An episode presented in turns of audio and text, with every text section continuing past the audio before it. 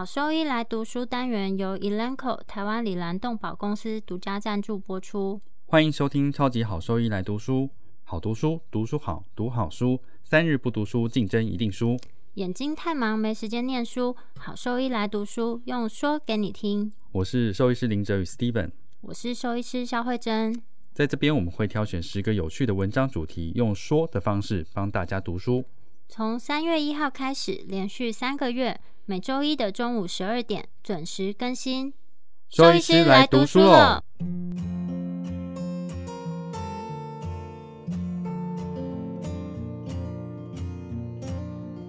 今天要分享的题目是狗气管以及气道塌陷的新知。气管或是气道 （airway） 塌陷呢，是造成狗咳嗽常见的原因。可以单独影响颈部的气管、胸腔内气管、支气管壁，或是同时影响多个位置。气管塌陷呢，是因为气管软骨的软化，使得气管环背负侧变平，以及气管内膜脱出进入管腔的结果。当管腔外的压力超过管腔内的压力的时候，就会使得气管变窄，进而导致气道塌陷，并且阻碍空气通过。在某些罹患最严重气管塌陷形式的狗，也就是四分级中的四级，软骨环有时候很硬，会以 W 的形状背向气管。临床上，气管狭窄会造成持续性的干燥、阵发性像耳鸣一样的咳嗽声、气管敏感性以及不等程度的呼吸困难。当主要支气管也受到影响的时候，就会称为气管支气管软化症 （tracheobronchial malacia）。在人跟狗呢，都会有支气管软化症 （bronchomalacia） 这个疾病，被软骨支撑的主要支气管以及其他较小的气道的缺陷。那这些气道呢，它是由软骨支撑，当缺陷存在的时候，就会使得胸腔内的气道狭窄，以及管腔的尺寸减少。还有清除分泌物的能力降低，进而造成支气管塌陷，导致慢性咳嗽、喘息以及间歇性或慢性的呼吸困难。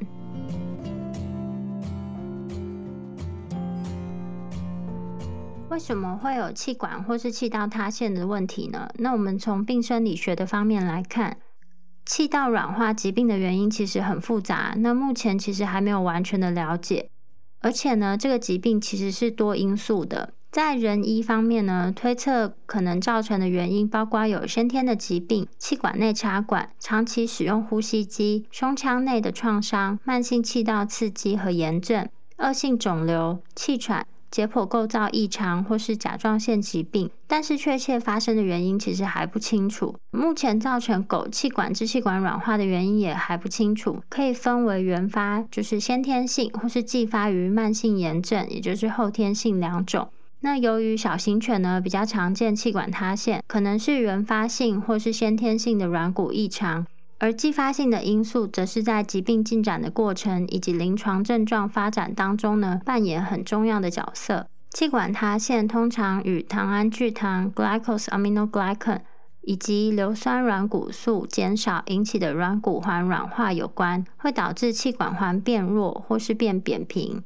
气管基质的变化和没有办法留住水分呢，它会使得保持功能性坚硬的减弱。外来的压迫啊、慢性炎症，以及背侧气管膜和环状韧带中弹性纤维的改变，也都是可能导致塌陷的因素。那造成临床症状的次要因素呢，包括有气道的一些刺激物、慢性支气管炎、喉头麻痹、呼吸道感染、肥胖和气管插管。那如何辨别这些因素呢？对于适当的医疗管理来说是很重要的。动态的气道塌陷，它会使得炎症、气管水肿、黏膜上的纤毛改变或是衰竭、黏液分泌量增加或是黏液滞留的问题呢，一直在气道中反复出现。由于呼吸周期中产生的压力，所以呢，在吸气时颈部的气管会塌陷，呼气时胸部内的气管塌陷。基本上来说，气管塌陷呢，几乎只发生在小型犬，而支气管塌陷在大型犬和小型犬中都会发生。最常发生的位置呢，分别是右中以及左前的支气管。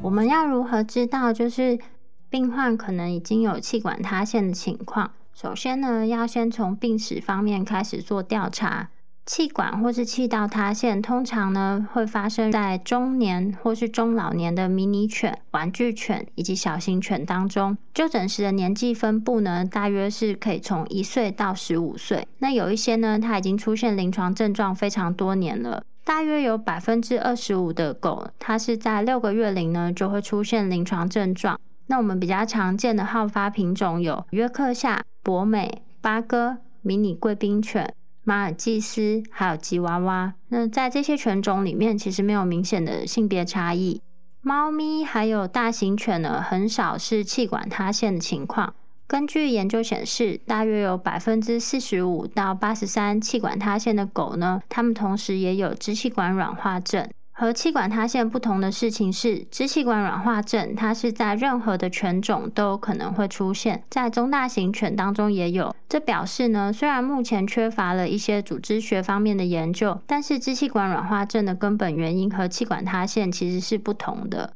在一个研究报告中显示，在有短头呼吸道阻塞症候群 （BOAS） 的狗当中呢，有百分之八十七的比例，它有出现支气管软化以及左前叶支气管塌陷的情况。那八哥犬呢，其实是这一类型塌陷中最常见的短头犬种，其次的话是英国斗牛犬以及法国斗牛犬。气管或是气道塌陷的狗呢，多半是因为咳嗽，所以会到那个兽医院进行就诊评估。然后常常是因为很兴奋啊，或是饮水，或是在吃饭，或是它的颈圈拉扯的时候所引起这些咳嗽的症状。那这个临床的病史通常是很长，有时候呢是从几个礼拜，或是到几年不等。有些狗，它在年纪很小的时候，就因为气道狭窄或是阻塞而出现呼吸窘迫的情况。在这些狗呢，它们的气管塌陷分级通常是四级中的四级，或是呈 W 的形状。其他呢，也可能会出现阵发性或是时好时坏的呼吸道症状。最常见的就是干燥、剧烈而鸣的咳嗽声，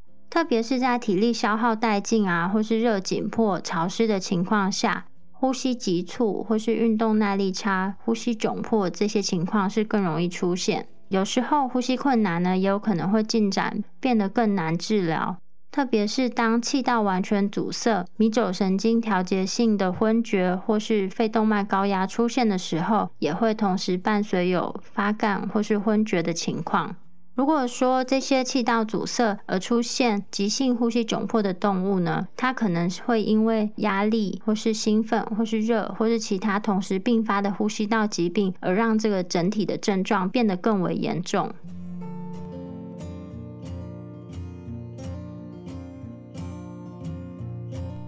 在理学检查部分，那我们就需要知道说这个触诊该怎么进行，以及触诊的要点以及位置。通常呢，气道塌陷的狗，它整体看起来是很健康，但是多半会有过胖的情况。呼吸的模式多半是正常的。那有些呢，它是会出现因为呼吸道塌陷造成的呼吸力增加，也就是呼吸时比较用力的情况。如果是颈部的气管塌陷呢，它会造成吸气时呼吸困难；那胸腔内的气管塌陷或是支气管软化，则会导致呼气时呢是比较用力。当我们仔细去观察或是触诊这些胸腔内气道塌陷的狗，我们在呼气的时候，有时候可以在胸腔的入口处会出现前肺脱出的情况。另外，在做气管触诊的时候呢，经常会让这些狗呢出现咳嗽的症状。那这些其实是表示气管敏感，但不代表就一定有气管塌陷的情形。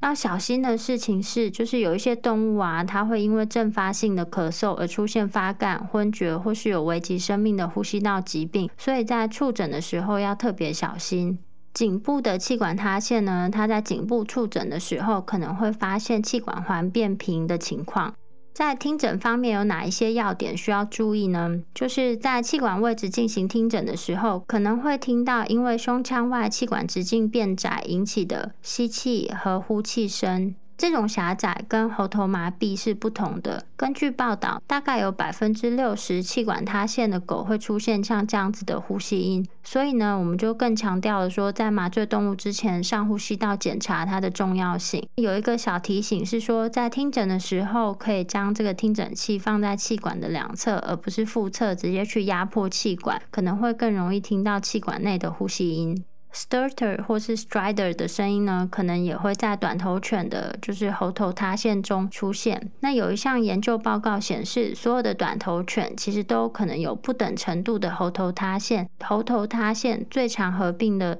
左前大支气管的塌陷，在胸腔听诊的时候，常会听到一些上呼吸道的声音，所以会影响到肺部的听诊评估。支气管软化以及小呼吸道塌陷的狗，有时候在吸气或是呼气的时候，会听到一些 crackles 的爆裂音。那这个表示呼吸道内呢，可能有潜在的黏液累积，或是并发支气管炎的情况。在这些咳嗽的动物啊，一定要小心仔细的进行心脏的听诊。气道塌陷的狗呢，它是比没有气道塌陷的狗更容易出现二尖瓣反流的心杂音，分别为百分之十七以及百分之二。这相同于就是小型犬的粘液性二尖瓣心脏疾病以及气道的疾病。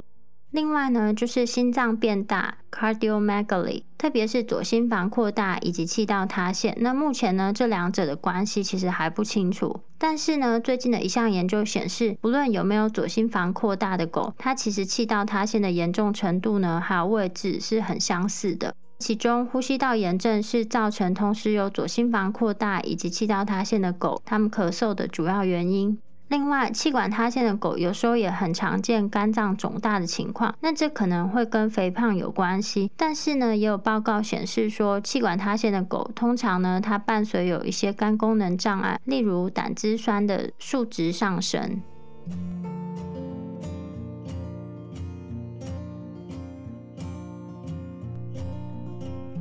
在临床上，我们要怎么样去诊断气管塌陷这个疾病呢？首先，第一步是先进行血液学生化评估以及心丝虫的筛检。我们可以根据主诉、咳嗽的病史以及一些理学检查的结果呢，先得到强烈怀疑为气管塌陷的诊断。但是还是需要进行额外的评估，然后来排除其他并发的疾病，找出适当的治疗方式。所以呢，建议在所有出现这些咳嗽症状的狗，先进行全血细胞计数、生化检验以及心丝虫筛检。在气管塌陷比较严重的狗当中呢，二十六只狗有十二只的肝脏指标数值有两种或是以上的数值上升，二十六只狗中有二十五只。有刺激性胆汁酸的水平上升，这些结果啊，是虽然有异常，但是对气管塌陷的狗来说，其实没有明显的影响。但是，当我们使用气管支架治疗严重的呼吸道阻塞之后，其实它胆汁酸的浓度是明显降低的，但是血浆中肝酵素的活性其实没有受到比较大的影响。目前这些数字变化的原因其实还不清楚，主要是怀疑因为氧含量的下降啊，以及中心小叶肝细胞坏死的进展，最后呢才造成肝功能障碍。这个结果呢其实是类似于人的慢性呼吸道疾病中急剧恶化的病患。第二步我们可以做的事情是拍摄胸腔以及颈部的 X 光片。这个 X 光片呢，放射学检查，它可以用来评估气管塌陷的检测以及分级，用来确定塌陷的位置以及严重程度，并且可以监控疾病的进展。但是气管啊和气道塌陷，它其实是一个动态的过程，所以最理想的情况呢，是在呼吸周期的多个阶段进行影像学的诊断。在吸气的时候，可以明显观察到颈部气管塌陷；呼气的时候，胸腔内气管会塌陷。所以呢，建议在吸气或是呼气的阶段评估胸腔和颈部的侧面 X 光片。大家知道的是呢，就算是在吸气或是呼气的时候进行拍摄，大概只能微幅的改善诊断塌陷的准确度。这样子还是很容易出现伪阳性或是伪阴性的结果。X 光片拍摄啊，其实非常容易低估气管塌陷的频率以及严重程度，而且没有办法检查气管支气管交界处的塌陷。通常这个位置的塌陷比颈部的塌陷更为严重。和电脑断层相比呢，其实 X 光片也会低估了气管直径，比较没有办法正确选择气管支架的尺寸。但是胸腔的 X 光片其实还有用于评估其他并发的呼吸道啊，或是心脏疾病的功能。再来呢，则是可以进行透视检查 （fluoroscopy）。这个透视检查呢，可以用来评估咳嗽的狗它是否有气道塌陷以及气道塌陷的位置。但是这个检查大概是在学校以及大型的转诊医院才有这样的设备。当我们把 X 光片检查和透视检查相比较的时候呢，假设这个透视检查的结果是正确的情况下，那么只有百分之四十四的狗呢，它的 X 光片检查结果为错误的位置。那有百分之八只有进行放射线检查，也就是 X 光片检查的狗呢，它没有发现这些塌陷的存在。使用这样子的荧光透视检查来确认下呼吸道的塌陷还是气管塌陷，这两者来说是很重要的，会影响到后续的治疗方式。重要的是，可能需要进行 X 光片的放射学检查、荧光透视以及支气管镜检查，全面的评估出现的气道塌陷类型。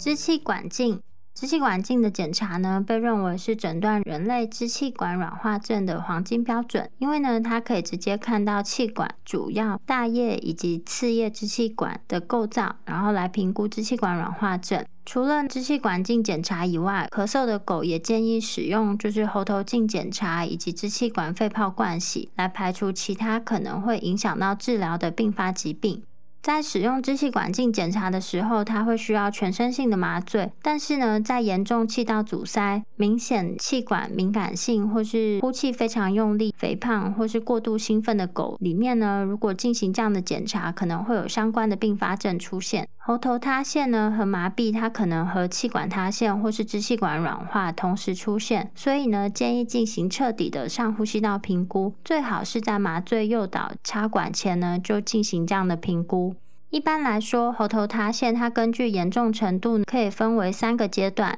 第一个阶段的特征是喉小囊外翻，第二个阶段的特征呢是勺状软骨的楔形图，它向内侧的位移。第三阶段的特征呢，则是勺状软骨的小角状软骨塌陷，并伴随有声门背侧弓的缺损。如果想知道更多相关的内容，可以搜寻另一篇文章《狗和猫的喉部疾病新知》。在其他的研究中，其实也表示说，短头犬的喉部塌陷和严重的支气管塌陷是有显著的相关性。支气管镜的检查应该采用 Amis 等人呢提出的气管支气管解剖结构和命名的方法，使用标准化的方式进行检查。气管塌陷的分级标准则是采用 Tegner 和 Hobson 所建立的管腔尺寸减少的标准来做评估。支气管镜其实也可以用来评估主要支气管以及大叶支气管有出现支气管软化的证据，可以同时辨别支气管塌陷的位置。在这些短头犬啊，还有非短头犬当中，支气管塌陷最常见的位置是左前以及右中支气管。在一个研究中，百分之四十八。诊断为支气管软化的狗，其实同时也出现气管塌陷。在另一项研究的结果，百分之四十一的狗其实是合并有气管塌陷以及支气管塌陷的情况。在小叶气道塌陷的狗当中呢，有百分之四十八的狗它是有局部性的气道塌陷，有百分之五十二的狗则是出现弥漫性的气道塌陷。但是呢，支气管软化其实是在影像学上看不出来的，所以需要内视镜检查才能够确认。所以这个疾病呢，常常是被低估诊断的。正常呼吸道，它在呼吸周期的时候会呈现圆形或是软圆形，管腔内的变化是很小的，一般来说是小于百分之二十的变化。一项研究呢，它进行了狗支气管软化的临床评估以及内视镜的分类，结果显示静态和动态的支气管软化可能单独或是同时出现。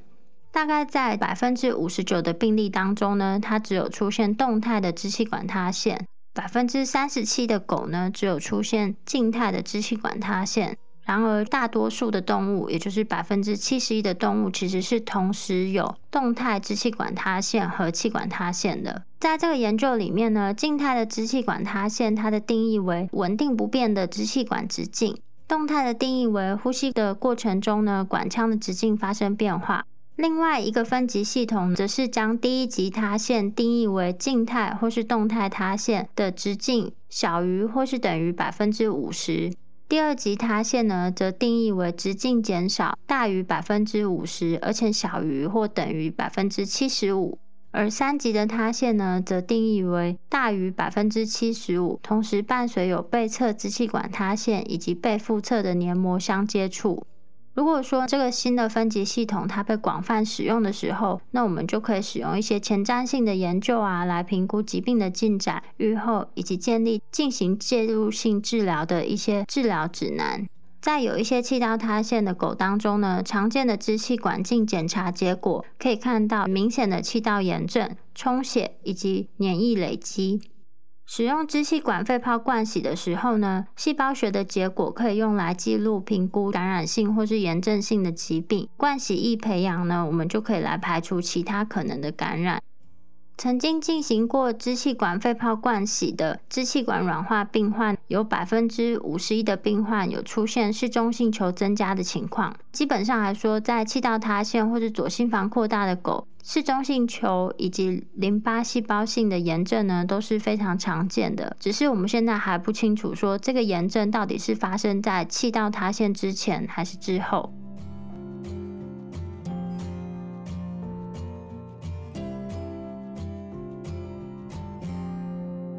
狗狗、猫猫防护跳蚤壁虱新选择——李兰灵藻虱 s e r e s t o 对付跳蚤壁虱长达八个月的保护。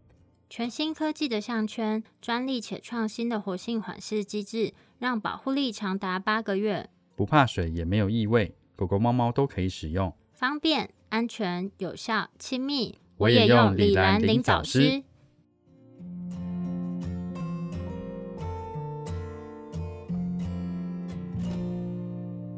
气管或是气道塌陷，该使用什么样的治疗方式呢？基本上来说，气道塌陷的治疗方式，它会随着塌陷的位置以及动物的临床症状严重性而有所差别。如果说已经出现呼吸窘迫的动物，它是紧急的医疗状况，所以需要在进行这些诊断检查之前，先稳定病患。首先呢，就是要先降低紧迫，然后赶快提供氧气，或是放在氧气笼当中，并且给予 espromazine 或是 butorphanol 两种药物。这两种药物呢，在镇静或是抑制咳嗽的方面呢，有协同的作用，但是在使用上要非常谨慎小心，因为过度的镇静可能导致会需要进行插管。另外，应该将狗保持在凉爽的环境当中，因为上呼吸道阻塞的病患，它容易发生体温过高。当出现喉部炎症或是喉头水肿的时候，有时候也需要糖皮质类固醇来减少这些情况。直到狗的状况是稳定下来之后，那我们再开始考虑其他的诊断或是治疗的选择。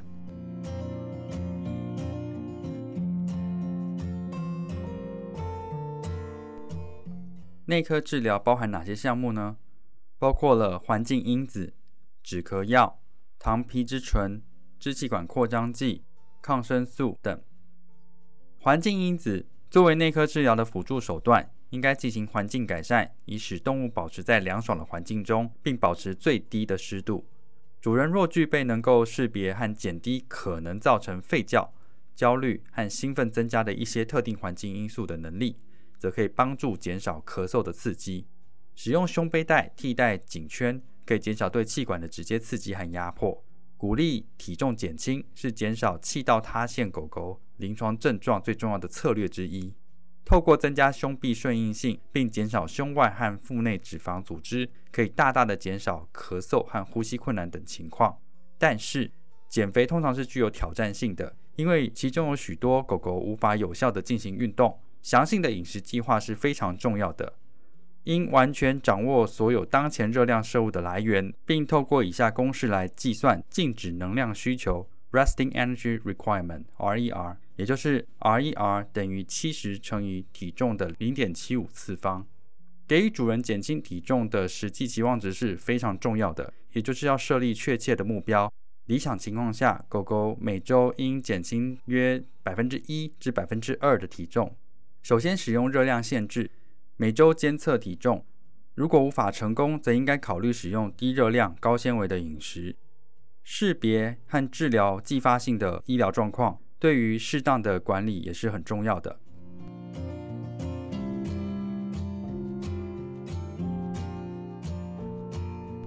止咳药，当感染和发炎得到适当的治疗之后，建议使用止咳药来减少慢性刺激，并控制咳嗽。这些止咳药通常是用于与气管塌陷相关咳嗽问题的主要治疗方式。经常使用的止咳药包括了 hydrocodone 和 butorphanol。用止咳药治疗动物的时候，建议从频繁的给药频率开始，并逐渐延长给药的间隔时间，直到以最长的间隔时间以及最低的有效剂量为止。这些药物的副作用包括了镇静、便秘和药物耐受性的。糖皮质醇，糖皮质醇通常在短期内用于减轻喉部、气管和支气管的炎症反应，除非怀疑并发感染的问题，否则短期使用于炎症控制是没有太大问题的。初始治疗通常包括抗炎剂量的 prednisone 口服，持续五至七天，或吸入性的类固醇。透过面罩和间隔式给药，建议短期疗程以避免继发的影响，例如喘气会增加呼吸系统的压力。另外就是体重会增加，使用吸入替代全身性皮质类固醇的给予，可使副作用减至最小。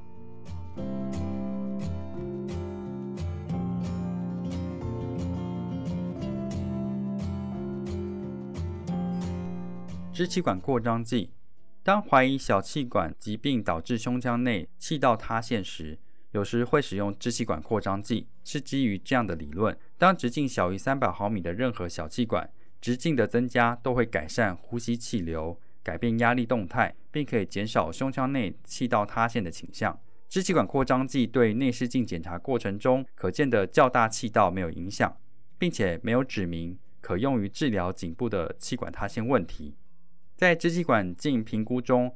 怀疑或记录下呼吸道塌陷或支气管软化时，尽管反应是可变的，支气管扩张剂仍可能起重要的作用。最常用的支气管扩张剂是 methylxanthine，建议每十二小时口服缓释 theophylline。该药物不再有商品化的产品，因为它已经不用于人类的医学，必须由复合药房来获得该药物。所谓的复合药房 （compounding pharmacies）。是当无商品化药物可以使用的时候，这样的药局的药师可以依照医师的处方进行药物的配置。这些延长释放产品的功效尚不清楚，必须使用谨慎的剂量以避免毒性，同时还要对于功效进行临床的评估。B2 致效剂比真正的支气管扩张剂更有效，但似乎在控制气道塌陷方面没有作用。抗生素。感染很少导致气道塌陷的临床症状，但是抗生素在治疗继发性感染中仍扮演重要的角色，因为继发性感染是引起气道刺激的诱因之一。Doxycycline 可被视为等待培养结果期间用于治疗梅浆菌感染以及抗炎作用的初步用药。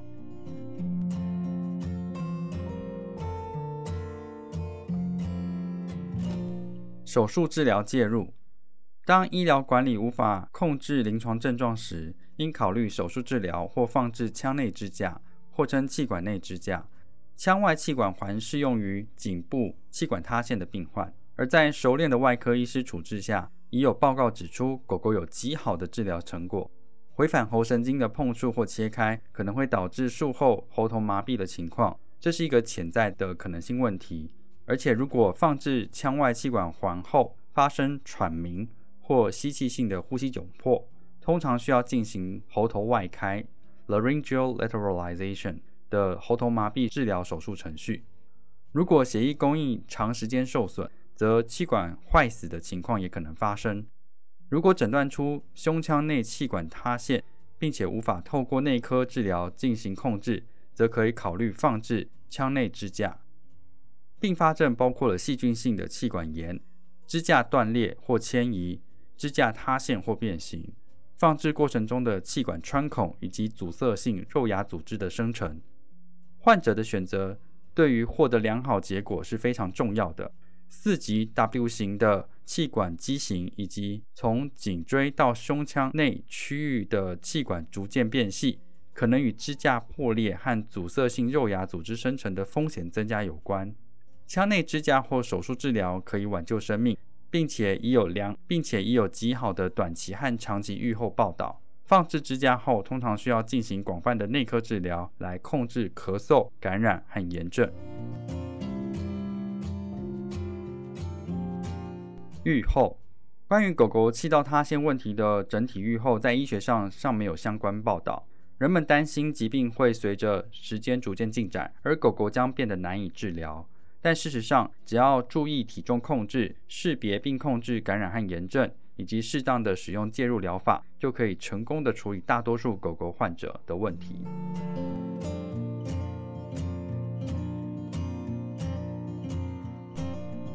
重点整理：第一点，气管塌陷的特征是指背腹侧方向的气管环变得扁平。第二点，气管塌陷影响的区段包括颈部及胸腔内的气管，常见于中年至较年长的玩具犬和小型犬。第三点，气道塌陷或支气管软化会影响具有软骨的大支气管，并且可能与气管塌陷所见的软骨缺损相似，但这样的情况可能发生在任何体型大小的犬种中。第四点，内科治疗可以包括减轻压力、减轻体重、止咳药、支气管扩张剂。若支气管炎同时存在的时候，可以给予糖皮质醇；而当发现感染的时候，则给予抗生素等。第五点，当内科治疗失败时，则建议可以使用外科手术和微创治疗的方式进行治疗。